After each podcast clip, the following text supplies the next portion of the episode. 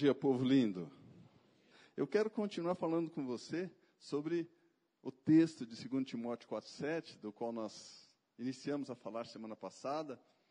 Apóstolo Paulo, homem de Deus, homem que, assim como eu e você, por muito tempo, fez tanta coisa errada achando que estava tudo bem. Fez algumas coisas, inclusive, que ele acreditava que agradavam Deus. Paulo era um homem de oração, irmãos. Paulo era um homem que desfrutava comunhão com seus irmãos judeus. Paulo era um homem que sabia o valor de cuidar dos pobres. Só que quando ele foi confrontado com Cristo, ele começou a perseguir quem amava Cristo. E ele achava que estava agradando Deus fazendo isso. Quantos de nós, irmãos, andamos uma jornada inteira falando assim: ah, se Deus quiser, graças a Deus, Deus é bom. Mas na hora que somos confrontados com Cristo, a gente dá uma titubeada, a gente retrocede, a gente não tem coragem de assumir um compromisso de vida e morte com Ele. Paulo era uma pessoa assim, como nós. Um dia, um dia, por bondade e misericórdia de Deus, assim como aconteceu comigo e com você, o Espírito Santo de Deus tocou o coração daquele homem. Ele foi convencido do pecado, da justiça e do juízo. Ele conseguiu perceber que tudo aquilo que ele havia feito até então, na mais boa intenção, só o tinha afastado de Deus porque aquilo trazia para o coração dele orgulho. Ele achava que ele era melhor que os outros. Ele achava que por ele fazer algumas coisas que os outros não faziam, isso o tornava mais aceitável diante de Deus. Mas a Bíblia diz que convencido que foi, Paulo percebe então a distância que ele estava de Deus. Impressiona, irmãos, que ele, tendo sido um fariseu educado aos pés de Gamaliel, conhecedor de todas as escrituras do Velho Testamento, Jeová, Deus absoluto e supremo sobre sua vida, quando ele tem uma experiência com o Espírito Santo e reconhece a sua falibilidade, o quanto era fraco, o quanto estava distante de entender as coisas de Deus, ele olha para Jesus e pergunta: Quem és tu, Senhor? É até estranho, né, irmãos? Perguntar para o Senhor quem era ele. Se eu já sei que ele é Senhor, como é que eu posso não saber quem ele é? Quantos de nós cristãos vivemos durante tanto tempo das nossas vidas, irmãos? Chamando Jesus de Senhor, mas não sabendo quem Ele é. Chamando Jesus de Senhor, mas não tendo um relacionamento que faça com que nossa percepção de vida mude. Quantos de nós não estamos hoje aqui, talvez, neste lugar, com um desejo no coração tão forte de que Jesus de fato se assenhoreie da nossa vida?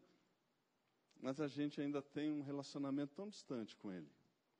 E eu quero, junto com você, irmãos, e eu não estou falando isso por acreditar que eu já alcancei esse patamar. Não, pelo contrário. Eu estou aqui nesse lugar da mesma forma que você está. Porque eu preciso de Deus. Porque eu preciso aprender dele. Porque eu preciso receber mais de Deus. E o lugar onde Deus escolheu estar de forma a manifestar sua glória, porque você pode me dizer, Giovanni, Deus é onipresente, Ele está em todo lugar, é verdade, em todos os lugares. Mas o lugar onde Ele decidiu manifestar a sua presença foi onde a igreja se reúne. Onde dois ou três estiverem reunidos em meu nome, eu estarei no meio deles e me manifestarei a eles, porque estão me buscando. É uma compilação de João 14. Então, irmãos, quando Paulo, esse homem de Deus, que agora entendeu o que é ser escravo desse senhor, porque senhorio fala de escravidão, senhorio fala de serviço, senhorio fala de servo. Nós fomos chamados para a família de Deus, fomos feitos filhos, filhos amados. Mas Deus espera que eu e você contribuamos para o avanço do reino. Então Paulo diz lá em 2 Timóteo 4,7, Combati o bom combate, terminei a corrida, guardei a fé. Feche seus olhos, vamos orar? Pai Santo, que maravilha poder nos reunir neste lugar. Que maravilha é estarmos juntos para buscar conhecimento. Que maravilha estarmos juntos no lugar onde o Espírito Santo tem liberdade para ministrar aos nossos corações. Pai de amor, eu sei que, assim como eu, cada um dos meus irmãos aqui precisa de uma visitação especial e poderosa do Espírito Santo. Senhor, nada do que sabemos, nada do que já conquistamos nessa vida, pode, de fato e de verdade, fazer diferença maior do que o teu Espírito em nós. O teu Espírito Santo já veio habitar em nós. Ajuda-nos, Senhor, a termos a sabedoria necessária para ouvi-lo. Ajuda-nos, Senhor, a dar lugar para que esse Deus que habita em nós governe as nossas vidas. Como precisamos, Senhor, de governo. Um governo amoroso como o teu. Um governo paciente como o teu um governo que nos leve para lugares melhores, que nos torne pessoas melhores. Muito obrigado, Senhor. No nome de Jesus. Amém. Então, meus amados, impressiona que um dos homens que melhor entenderam a graça, que inclusive foi combatido por conta da sua pregação, um dos homens que tiveram uma posição de ruptura muito forte com o judaísmo, por conta de ter entendido que as obras não seriam suficientes para garantir salvação para ninguém. E por conta dessa pregação, ele foi perseguido. Por conta dessa pregação, tentaram matá-lo. Por conta dessa pregação, ele teve que fugir muitas vezes de vários lugares. Por conta dessa pregação, ele foi apedrejado e largado quase à morte. Só não concluíram o serviço porque acreditavam que ele já havia morrido, depois de ter sido apedrejado. Paulo, perseguido que foi por conta de defender a salvação pela graça, ele foi acusado de ter barateado a salvação. Mas impressiona, irmãos, que ele, no fim da vida, ele ainda está falando de bom combate. Ele está falando de concluir uma jornada e de guardar a fé. E mais que isso, ele está falando para o seu principal discípulo, Faça isso. Faça como eu fiz. Vale a pena. Conquiste para Deus. Posicione-se diante dos homens. Faça aquilo que eu fiz. Ele, como nós vimos semana passada, chega ao ponto de dizer para esse discípulo amado, assim como ele diz para todos nós: imite-me. Sejam meus imitadores, assim como eu fui de Cristo. A gente vê nele, em Paulo agora, a mesma disposição, o mesmo interesse, o mesmo foco que houve em Jesus. E é por isso que ele tem autoridade para dizer para os seus discípulos que o imitem.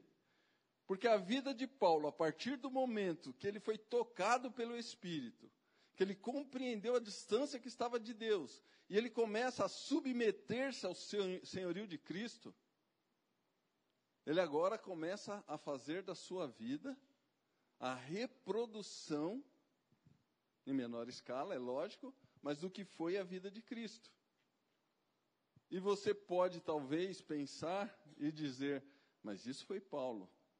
Não há nenhuma é, orientação bíblica de que nós devemos buscar esse modelo de sermos iguais a Jesus, vivermos como Jesus. Irmãos, talvez não há uma ordem específica, mas a Bíblia diz que Deus tem um propósito de ter uma família com muitos filhos semelhantes a Jesus. Então cabe a nós compreender o que Deus espera de mim e de você nesses dias. Quais os objetivos e propósitos que ele tem para nós.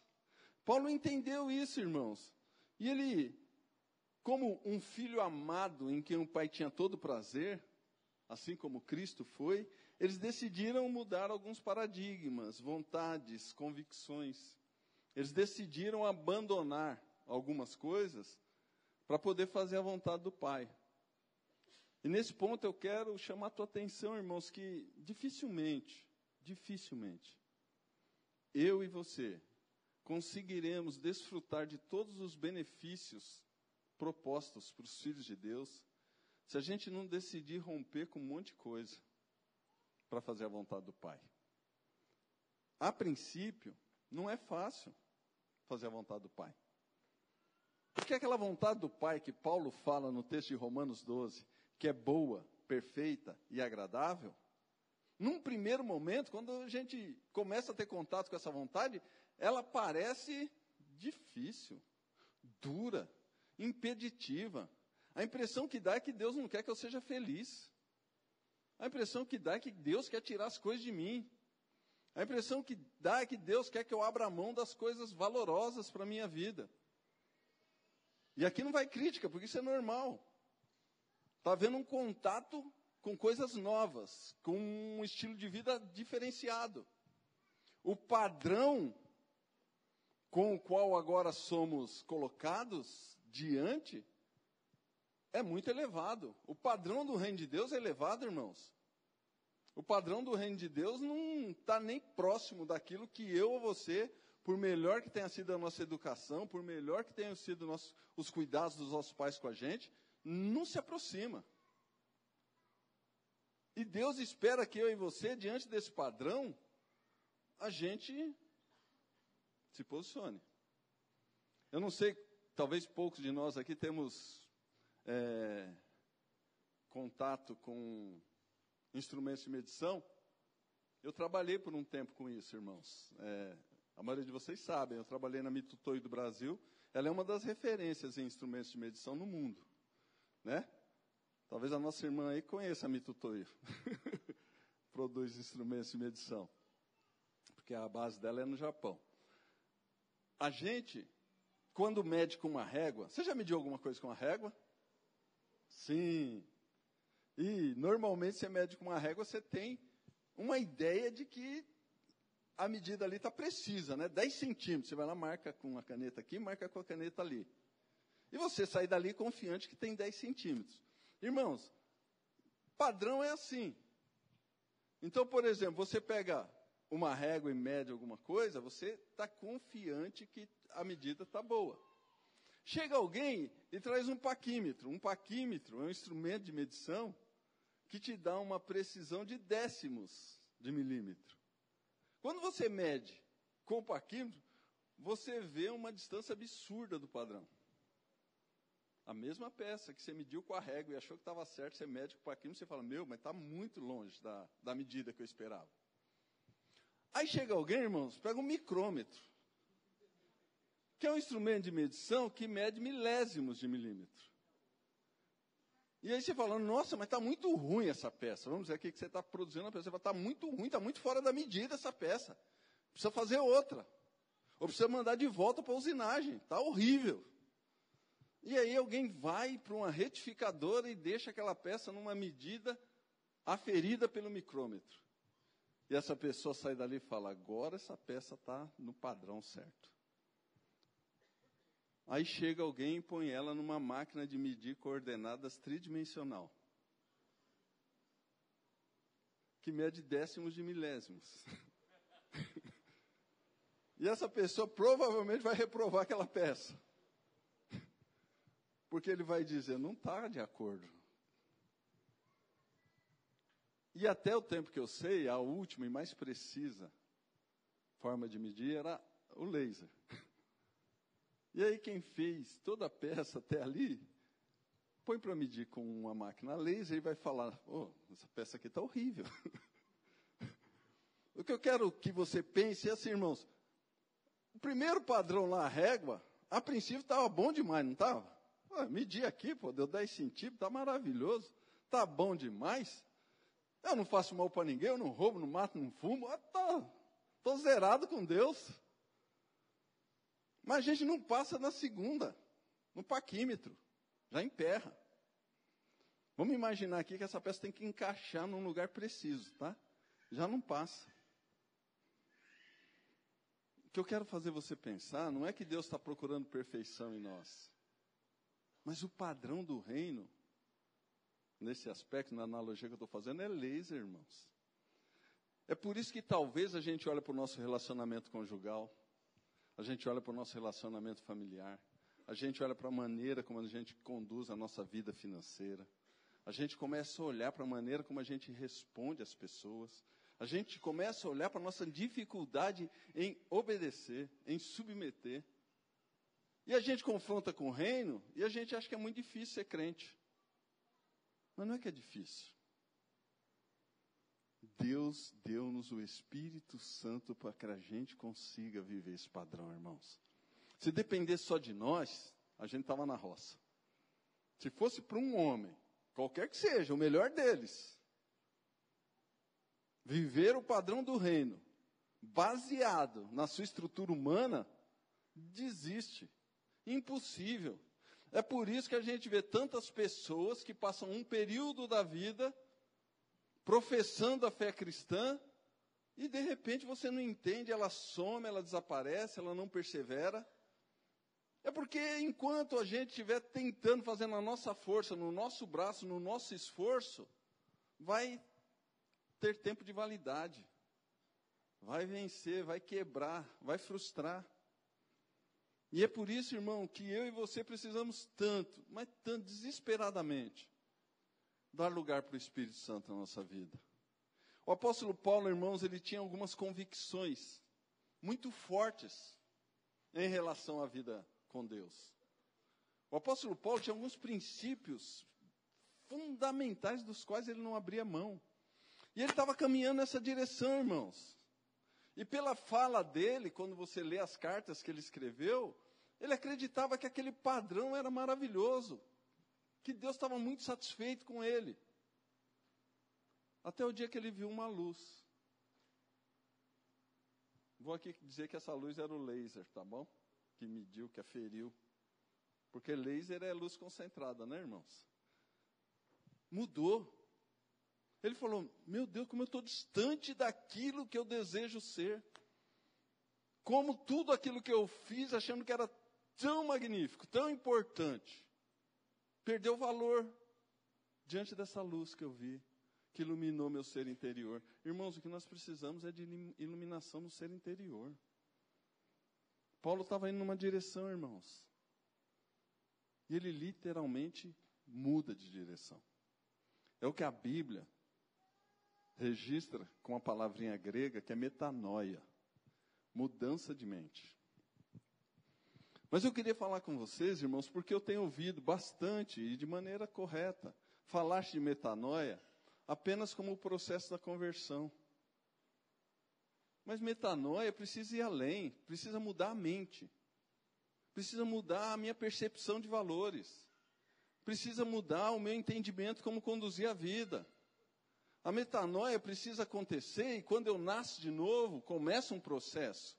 Não é um processo completo, definitivo, mas começa um processo. De eu começar a olhar para as coisas e aquilo que eu sentia prazer e não está alinhado com o que Deus pensa, eu começo a perder prazer naquilo. A maneira que eu tratava as questões da vida, quando eu olho e não estão alinhadas com o que Deus pensa, eu começo a efetivamente orar e buscar em Deus para mudar isso na minha vida. Notem, não é porque eu decido apenas mudança. Ah, vou mudar, isso aí não é bom, eu mudo. Não.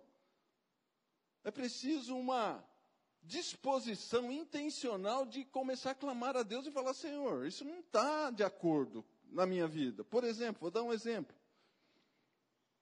Eu, por exemplo, uma pessoa toda a vida teve muita dificuldade em perdoar.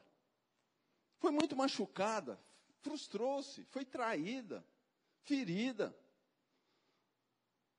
a dor é muito grande e essa pessoa não consegue perdoar.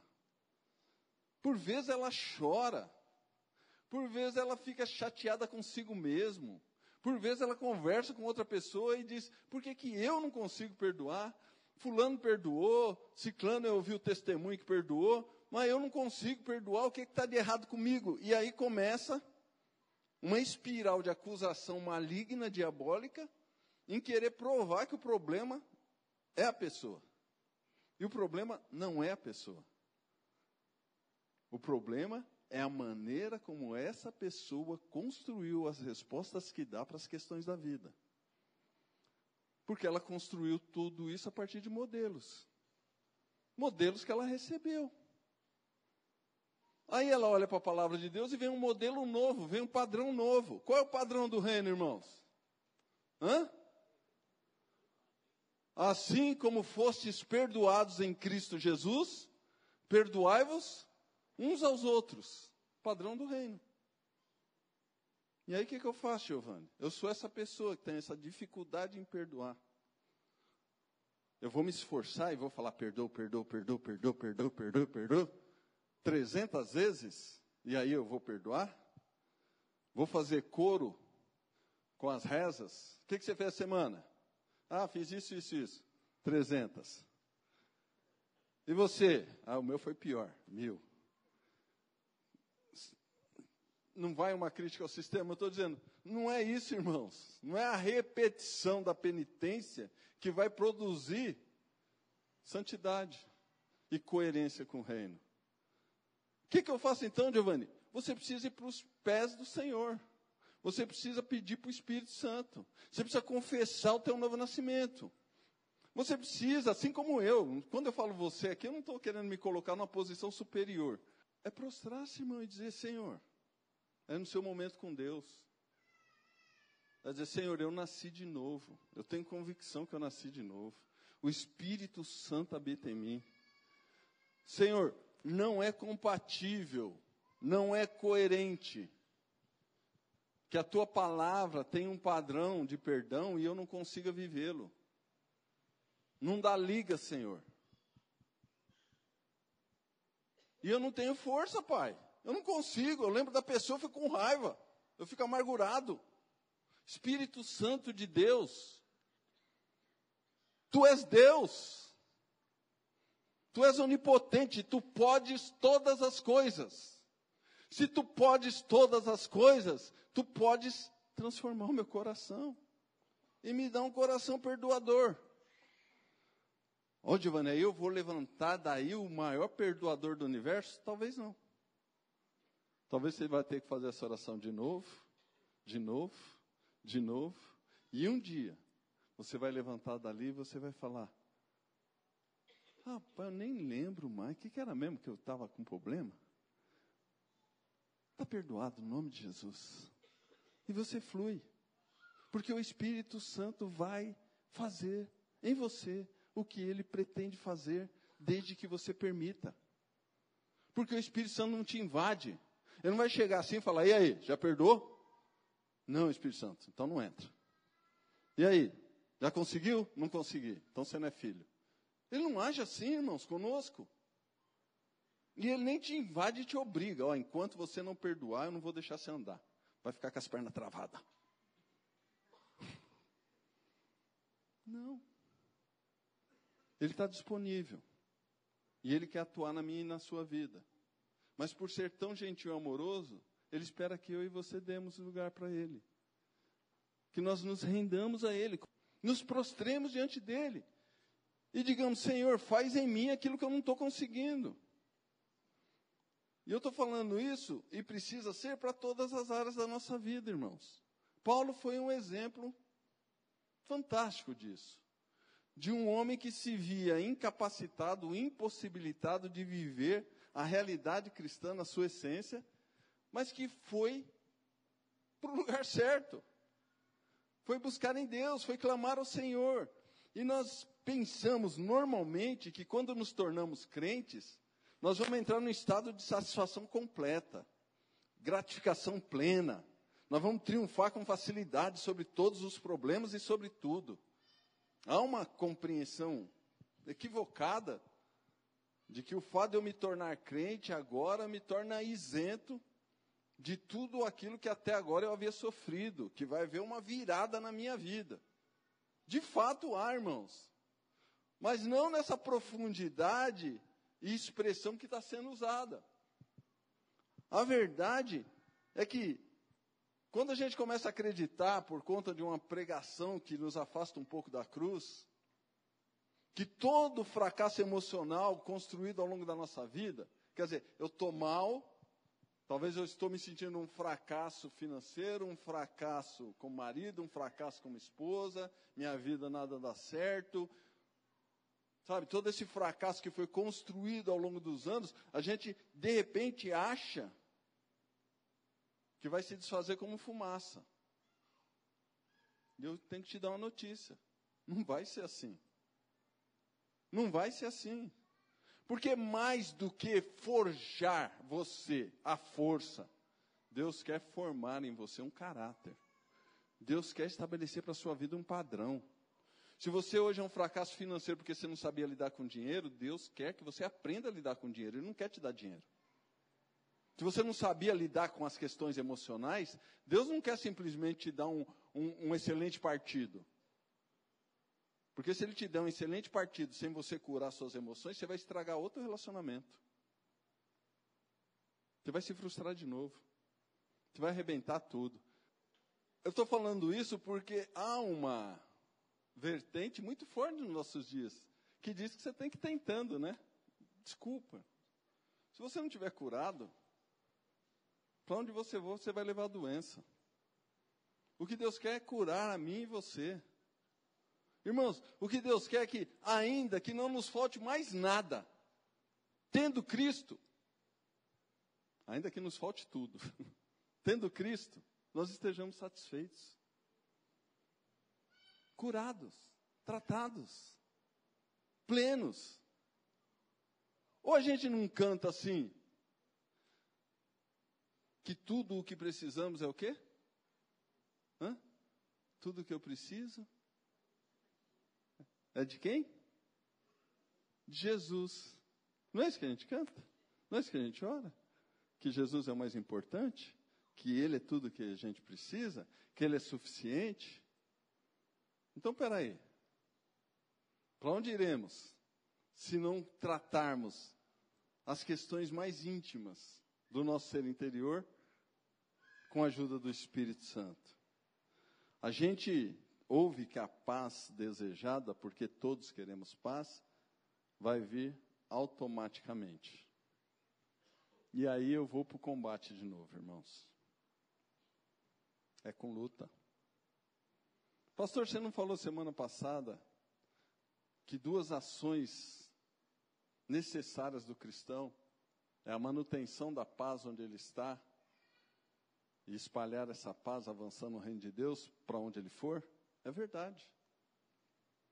Mas nesse sentido de paz, que está sendo propagada de uma maneira barata e fácil, a gente vai ter que ouvir Jesus falar, irmãos. E ele fala lá em Mateus 10, 34.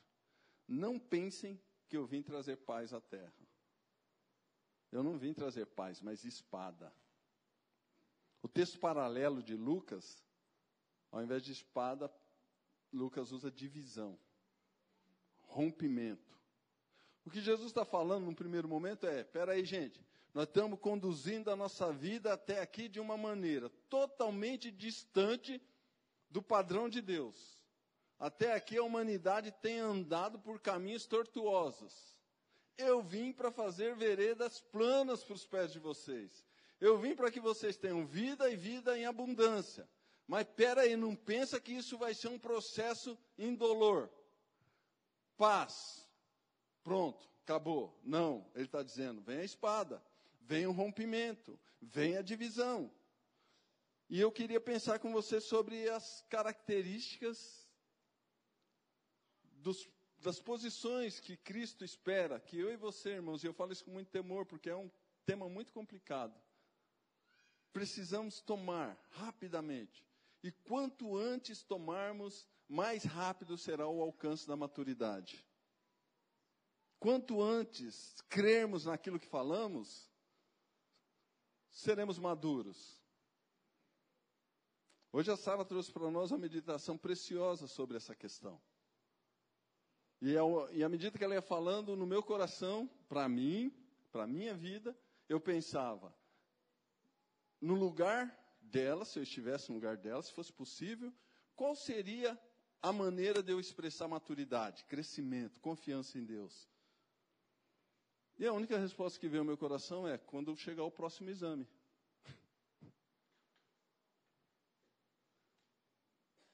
Para quem não estava, ela falava de quando por vezes recebemos exames médicos, a gente vai e olha, né, antes do médico, ninguém faz isso, só eu, minha família. Só. Só gente abre antes, sabe ler, não entende nada. Aí liga para o outro, você sabe o que é piroscopia? Não, não sei não. Deve ser alguma coisa a ver com pirulito, porque está ali, né? Aquelas conversas que não entende nada, mas... Só as besteiras da minha cabeça, né, irmão? Mas tudo bem. Aí.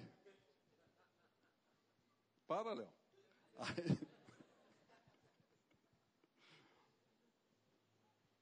Aí. Aí o contexto era esse, de como às vezes a gente fica batido, chateado, para baixo. E aí a gente, graças a Deus por isso, vai para a palavra de Deus e encontra consolo, encontra força, sente confiança. Mas aí eu pensava, nesse ponto, e aí? O que vai demonstrar que eu cresci, que eu atingi maturidade? É isso que eu estou falando. Quando eu pegar o próximo exame. E não experimentar os mesmos sentimentos que eu tinha experimentado outra vez. Isso é na vida cristã, irmãos. Gente que toda vez que acontece a mesma situação fica mal do mesmo jeito. Misericórdia. Cadê a maturidade? Cadê o crescimento? Cadê a confiança? Ah, busquei no Senhor. Tá, beleza. E o que, que ele falou? Para confiar nele. Aí chegou outra notícia ruim. O que, que você tem? Estou para baixo. Estou mal. Irmão, não estou condenando ficar triste, ficar mal. Vocês estão entendendo o que eu estou falando? Mas se eu cresci em maturidade, né? Vou usar até o exemplo que ela deu aqui do, do, do restaurante mexicano. Imagina, ela falou que foi no restaurante mexicano em amor, irmãos. Eu nunca fui, nem me convidou. Vocês foi só com o Guto, não me chamou. Mas tudo bem. Mas ela disse que não conhecia, conheceu, gostou, apaixonou, maravilha. Quer dizer, agora imagina a Sara passando pela frente do restaurante mexicano uma outra vez, por exemplo, comigo. Aí eu falo assim, oh, restaurante mexicano. Ela fala, será que é bom? Ué, você não estava falando para todo mundo na igreja que é ótimo, que é maravilhoso, que é bom? Ah, não sei. Será que é mesmo? Você vai pensar que minha, minha norinha está o quê? Doida. Tem crente assim, irmãos. Ele passa por uma situação, está todo confiante. Deus é bom, Deus é maravilhoso. Aí a semana que vem acontece uma coisa desagradável. Eu não sei se Deus me ama. É, eu acho que Deus. É Quer uma chupetinha? Quer, nené? Precisamos crescer. E Jesus está falando com a gente nesse texto e na sequência sobre algumas coisas desse tipo, irmãos. Ele começa a falar comigo, com você, que à medida em que a gente tem compreensão do que seja o reino de Deus, precisa haver um rompimento com algumas convicções e posições. A primeira que ele cita é familiar. Nas palavras dele, ele diz: Aquele que não me amar mais do que pai, mãe, filho, nora, não me ama, não é digno de mim. Nota, ele Jesus aqui, nesse ponto, ele não está falando que a gente tem que abandonar nossos pais, tem que largar as pessoas do nosso círculo mais íntimo de convivência. Aqui Jesus está dizendo que a gente precisa romper com toda a carga de tradição familiar. Quantos aqui viviam debaixo de uma tradição familiar muito forte? Alguns eram em relação à religião, não é? nessa linha de pensamento, de tradições, é o que Jesus está falando. Tradições, costumes, maneiras equivocadas de resolver conflito. Quantos que vieram de famílias que falavam assim, homem que é homem não chora? E virou quase que um, um axioma de vida. Quantos aqui viveram em famílias que diziam assim, eu não dou o braço a torcer?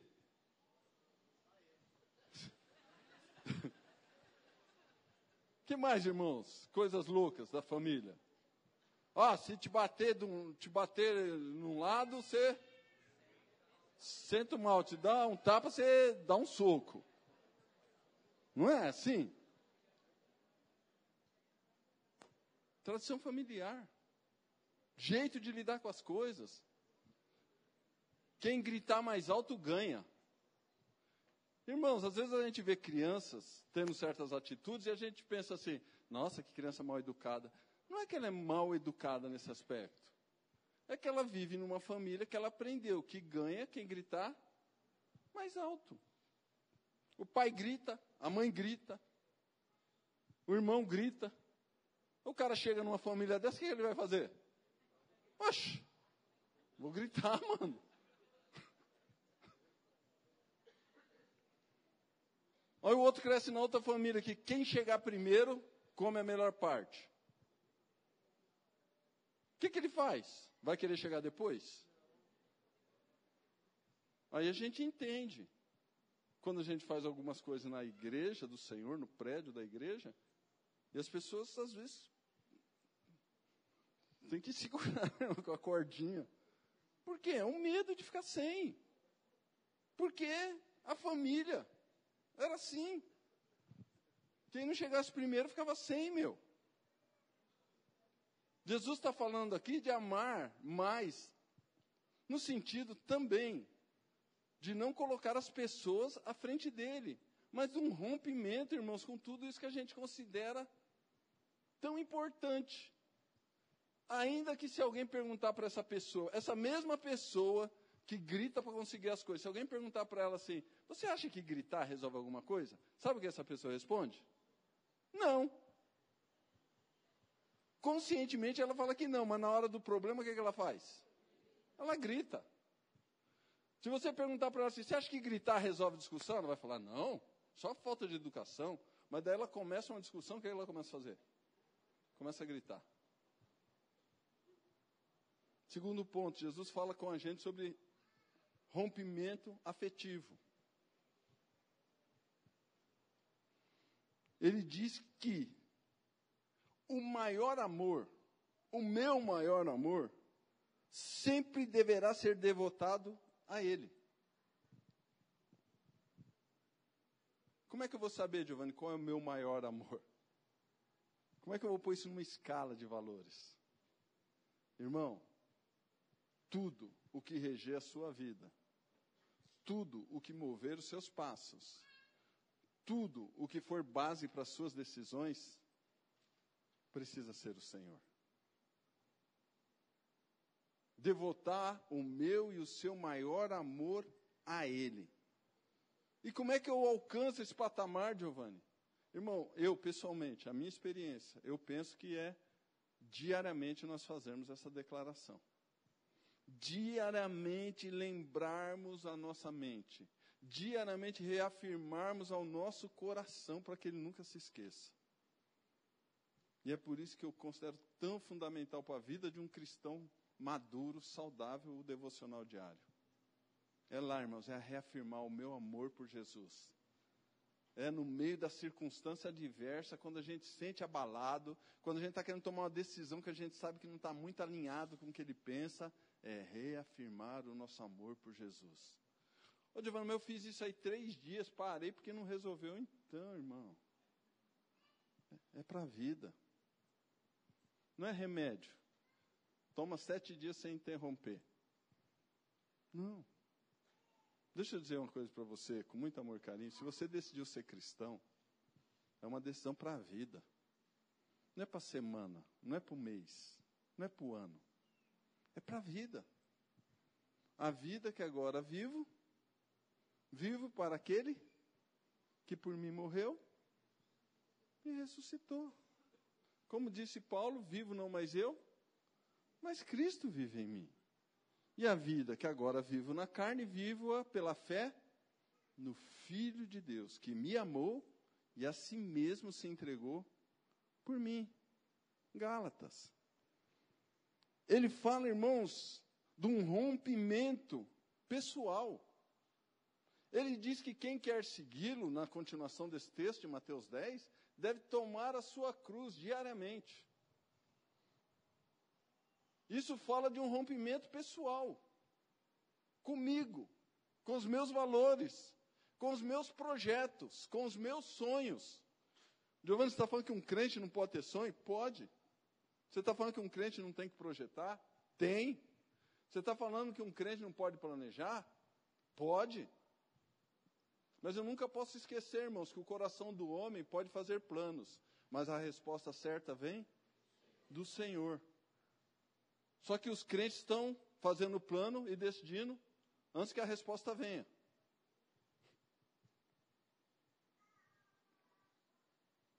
E eu preciso romper, deliberadamente abrir mão. Não é assim, irmãos. Ah, de qualquer jeito que for a vida tá bom. Não é isso que eu estou falando. Mas deliberadamente abrir mão, dizer, Senhor, vou usar um exemplo. Senhor, eu quero essa Bíblia. Pai, tu sabes como eu desejo essa Bíblia. Tu sabes como mexe comigo cada vez que eu vejo essa Bíblia. E podia ser qualquer outra coisa, tá? Eu estou usando o exemplo da Bíblia. Pai, mas se não é para ser, se não faz parte do teu plano para a minha vida, eu abro mão. Não é porque meu líder mandou, não é porque o pastor falou, é porque o meu relacionamento contigo, Senhor, vai além de qualquer coisa que eu queira. Nada vai ter sentido na minha vida se eu tiver sem a tua aprovação. Irmãos, a vida do crente, cristão, seja lá o termo que você queira usar, evangélico, que vai de fato impactar a sociedade, que vai de fato mudar o mundo, vai começar a partir dele. É uma transformação pessoal íntima, é uma decisão de todo tipo de interesse próprio e opinião cair por terra diante do que Deus pensa. É uma convicção plena da aprovação de Deus para os passos que eu estou dando. E eu vou dizer para você novamente, eu não estou falando isso para você porque, ah, quer dizer que tudo que você faz, você acha que tem aprovação de Deus? Não, ainda não. E como eu lamento, irmãos, quando eu percebo que ainda não estou no padrão. Mas o que, que eu faço então? O que, que você faz? Você desiste? Não. O que, que Paulo falou para a gente, irmãos? Olhando fixamente para o alvo e esquecendo-me das coisas que para trás fica, eu avanço para o prêmio da soberana vocação em Cristo Jesus. Eu não permaneço. Eu avanço. Eu vou em frente. Eu, estou falando eu no aspecto nós. Precisamos avançar em frente, irmãos. Começar a olhar para essas questões e falar: tem o selo de Deus? Tem a aprovação de Deus? Essa decisão que eu estou tomando? Tem, a, tem o selo de Deus? E se não tem, vai ser doloroso em alguns casos, vai ser traumático em outros, vai ser muito difícil em outros. Mas a gente precisa começar a orar e falar: Senhor, não tem a tua aprovação. Eu não posso continuar com isso. Eu não posso continuar com essa vida. Espírito Santo de Deus, vai todo dia, irmão, para o seu devocional e fala com o Espírito Santo. Conselho é bom, lógico, tem seu valor e lugar. Ouvir pessoas é maravilhoso. Mas eu quero dizer para você, essas questões difíceis e complicadas da vida, o Espírito Santo que vai nos ajudar, irmãos. É relacionamento com Ele, é ouvir a voz dEle. Sabe por quê? Porque é aquilo que eu disse para vocês domingo passado, as coisas de Deus, quando são ouvidas sem o filtro do Espírito Santo, é tudo doido, é, mal, é maluquice. Não, não, não existe isso não. Pleno século 21, você está louco. Isso aí está por fora. Precisa atualizar. É assim. É assim que a gente vai entender.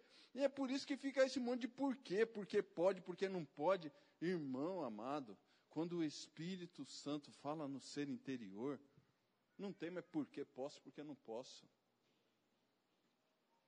A Anice estava ouvindo essa semana e eu peguei um pedaço lá de uma ministração que o Rodolfo Abrantes fala.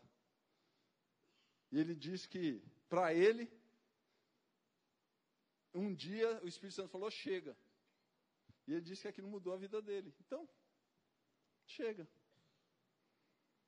Olha que lindo, irmãos. O que, que mudou sua vida? O Espírito Santo falou para mim: chega. ele conta e ri. Porque ele disse que estava diante de um espelho procurando um espaço no corpo para fazer mais uma tatuagem. Ele tem muitas tatuas, né? Vocês conhecem o Rodolfo Abrantes. Ele disse que já estava projetando qual que ia fazer, onde ia fazer. E ele estava meio indignado que ele dizia que o Espírito Santo não falava com ele, falava com um monte de creme, mas não falava com ele. Aí ele disse que de repente ele estava lá, quando ele estava planejando, o Espírito Santo falou: chega. E ele nunca mais fez tatu. Porque ele disse que o Espírito falou com ele, irmãos. Irmão, talvez eu fale para você uma coisa aqui mil vezes, e você nem lembre. No teu devocional, se o Espírito falar ao teu coração, acabou, velho. Não tem mais questionamento. Não tem mais porque pode, porque não pode. Não tem mais isso é o que a igreja do Itaim pensa. Não tem mais ah, só na comunidade da graça que é assim. Não tem mais. Sabe por quê? Porque o Espírito Santo testifica o que Jesus veio fazer na terra. E ele veio para mudar a nossa história, para mudar os nossos relacionamentos, os nossos padrões, as nossas atitudes. E ainda que a gente esteja tão distante disso, em tantos casos, irmãos, a nossa luta é para nos tornarmos melhores a cada dia. Giovanni, mas e eu que já estou todo troncho, como diz o baiano? Minha vida está toda torta. Então, que bom. Porque a tua vida talvez chegou nesse ponto de tortura para você poder reconhecer que Deus existe, que Jesus é Senhor e que Ele quer construir uma história nova na sua vida. E que a partir de hoje você pode começar a mudar essa tortura aí. Você pode começar a alinhar. O que é alinhar? É pôr na mesma direção, numa distância paralela. E seguir. Os trilhos do trem, irmãos. Eles estão alinhados, não estão? O que, que acontece se desalinhar o trilho do trem? Descarrilha o trem, acidente, tragédia, morte. A nossa vida é mais ou menos assim, irmãos, está desalinhada. Sai produzindo morte, tristeza, perdas. E Jesus veio e nos deu o Espírito Santo para alinhar a nossa vida. A grande pergunta é: nós vamos deixar ele alinhar? Nós vamos deixar ele pegar um tator e mexer para pôr no eixo? E por último, irmãos, mas não menos importante, rompimento com questões vitais. Tudo que é de mais caro, precioso, legítimo no que diz respeito a mim mesmo perde a força. Jesus nos convida a morrer. Morte. Qual é, Giovanni, o princípio da vida com Deus? Morte. Morrer para mim mesmo. Hã? Questões vitais, Está falando de vida. Quem quer perder a vida? Ninguém. Mas Jesus falou que quem perder a vida por amor dele, vai achar. E quem quiser achar a vida, vai perder. Questões vitais, irmã, irmãos. Ninguém quer perder a vida, ninguém quer deixar os seus gostos, ninguém quer morrer para nada. E Jesus faz um convite, princípio do Evangelho, para mim, você e qualquer uma pessoa que queira: morte. Aceitar a morte e desfrutar da ressurreição. Morrer para si mesmo. Todo o processo, irmãos, uma mudança radical de compreensão e entendimento de vida, para esse rompimento com tudo que é de mais importante, Antes de ser um combate externo, precisa ser um combate interno. A gente passa uma vida cristã querendo mudar os outros, olhando para o que está errado. Eu vejo crentes combatendo até na esfera política, querendo mudar as coisas por conta de ideologia. Desculpa, desculpa. O processo cristão de mudança precisa começar primeiro em mim. Eu preciso aceitar esses rompimentos. Eu preciso aceitar o rompimento familiar, afetivo, pessoal e vital. E como é que eu vou conseguir isso? Se não for através do Espírito Santo, irmãos? Como é que nós vamos atingir esse patamar se não for conhecendo o Senhor? Se não for buscando a presença dEle? Se não for tendo tempo diário com Ele? Se não for diariamente falando do nosso amor por Ele? Se não for diariamente lembrando-me, a gente não vai estar lembrando o Senhor, lembrando-me do compromisso de servi-lo todos os dias da vida com muito amor e intensidade. Se não for todo dia, irmãos, pôr no joelho no chão e falando: Senhor, eu sou teu servo, eis-me aqui, usa a minha vida. Senhor, eu vivo para te alegrar. Senhor, eu quero que a minha vida seja motivo de alegria para ti. Se não for isso, irmãos, o que, que vai nos sustentar? Estou falando de uma vida cristã relevante, saudável, impactante. Porque para ser crente meia-boca, irmãos, basta pôr uma Bíblia debaixo do braço. Sair dando mau testemunho, sair envergonhando o Evangelho de Cristo, sair fazendo coisas que nem o diabo acredita. Chega a notícia para o diabo lá e ele fala: não é possível. O cara é melhor que eu, cara, tem uma ideia melhor que eu. Não, porque é louco, não é, irmãos? Ou só eu que vejo essas coisas? Gente pregando aí que põe 300 palavras que estão na Bíblia no, no meio de um texto. Pô, mas tudo que ele fala é verdade, é verdade. Tudo que está na Bíblia é verdade, irmãos? É. Mas cadê contexto? Cadê relacionamento com Deus? Cadê profundidade? Cadê a cruz de Cristo? De novo, né, irmão? Você apontando ali, né? Eu vou mandar desenhar uma cruz ali. Feche seus olhos. Como é que anda esse processo interior em você? Ou você ainda continua buscando as mudanças exteriores? Ah, mas é porque eu não tenho oportunidade, Giovanni. Ah, é porque as pessoas não me dão atenção. Você não está entendendo. Você não está entendendo. É que se meu marido fizesse isso, se a minha mulher me tratasse assim, você não está entendendo, Giovanni. Se eu tivesse bastante dinheiro, eu ia ser um dizimista fiel. Se eu tivesse próspero, eu ia ser ofertante. Você não imagina. O dia que eu ganhar dinheiro, você vai ver, eu vou até pagar o aluguel desse prédio. Mas até lá eu continuo sem saber administrar finanças. Eu continuo achando que tudo é meu. Giovanni, o dia que eu estiver bem, aí eu vou para a célula e vou ser produtivo. Nossa, o dia que eu estiver legal, eu vou até fazer discípulo. No dia que eu estiver bem mesmo, você vai ver o crente que eu vou ser. É hoje. É agora. É para já. O Espírito do Deus vivo está em você, filho de Deus. Se você nasceu de novo, está em você, filho de Deus. E eu e você precisamos nos render a Ele. Urgentemente. Urgentemente. Como eu preciso, irmãos. Como eu sou falho. Como ainda há degraus para eu galgar nessa jornada de semelhança com Cristo. Mas uma coisa eu quero fazer, irmãos. Eu não quero ficar paralisado diante das minhas falhas. Eu não quero ficar paralisado diante dos erros que eu cometo. Eu quero avançar. Eu quero ser melhor amanhã. Eu quero ser um crente melhor amanhã do que hoje. E eu, só, eu sei que eu só vou conseguir se o Espírito Santo me ajudar. E é por isso que eu estou falando para você. Eu estou falando para você aquilo que eu sei que vai ser bom para mim. Crente no Senhor Jesus Confia no Espírito Santo. Começa a falar com ele sobre essas questões que têm inquietado o teu coração. Para de pensar na dificuldade, no problema, na dor que vai causar.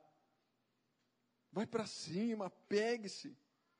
Giovanni, uma coisa você está querendo dizer que agora eu vou ter que ser carola, viver dentro da igreja.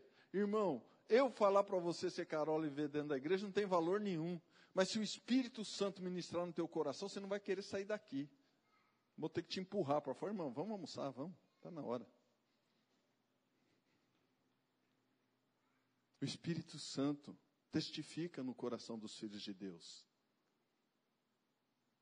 A questão é: você tem convicção que é um filho de Deus? Porque se não tem, é hora de você falar com Deus agora. É hora de você falar com o Espírito Santo. É hora de você falar: Espírito Santo, eu não tenho convicção do novo nascimento. Eu preciso nascer de novo. Eu preciso nascer de novo, Espírito Santo. Faz esse milagre. Porque só Deus pode fazer esse milagre. Uma pessoa velha nascer de novo. Agora, se você tem convicção que você nasceu de novo, fala para Ele, Espírito Santo de Deus. Eu não estou conseguindo gerir minha vida financeira, eu não estou conseguindo gerir meu casamento, eu não estou conseguindo gerir minha relação com os meus filhos, eu não estou conseguindo gerir os meus relacionamentos com os meus irmãos. Eu não consigo fluir na célula, eu não consigo fluir no corpo de Cristo. Espírito Santo.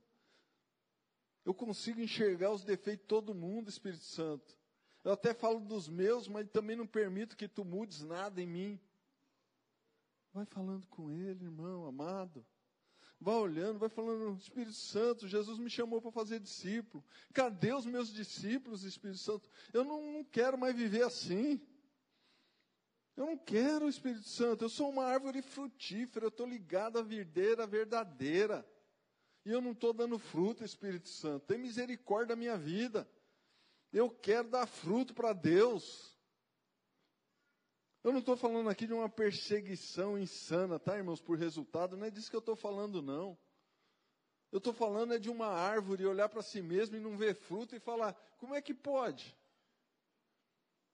Irmãos, eu comprei uma, uma lixia para minha sogra, vai fazer quatro anos, não dá fruto, a gente já está olhando para a lixia de olho torto já, que ela não dá fruto. Eu fico imaginando Deus olhando para muitos de nós. Não dá fruto, não avança, não cresce. Não é para ser assim, irmão. Não, não, não se contente com isso. Ah, Giovanni, mas você não está entendendo, é que eu tenho uma dificuldade. Então, põe diante do Senhor irmãos orgulhosos. Irmãos que permitem que o orgulho impeça o tratar de Deus nas suas vidas. Irmãos amargurados.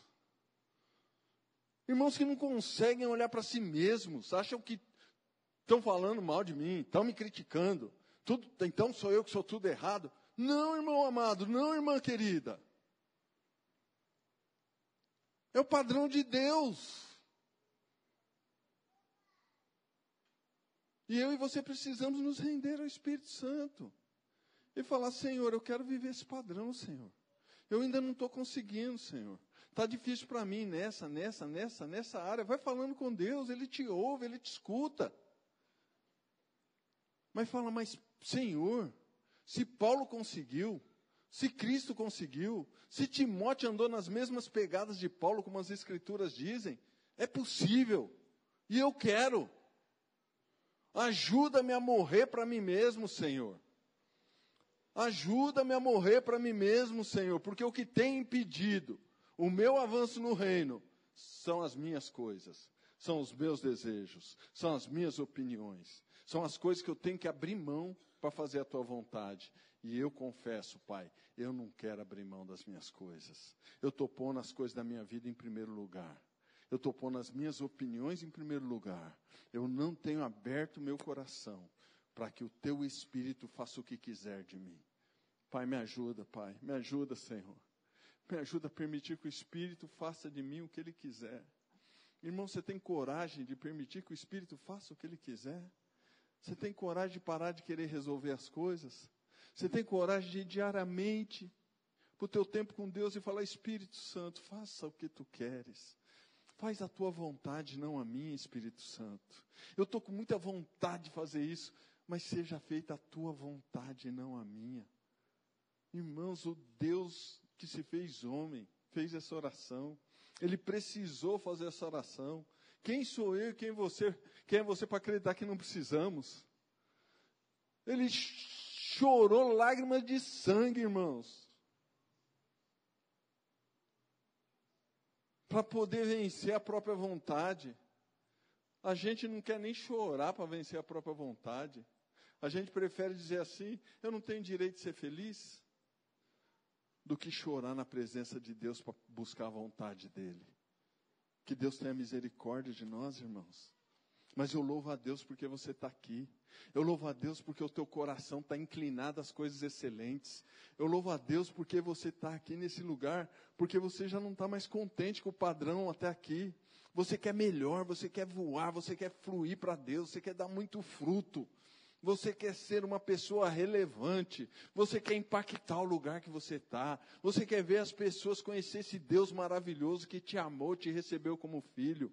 Você quer que as pessoas olhem para a tua casa e digam assim: como é bom servir ao Senhor.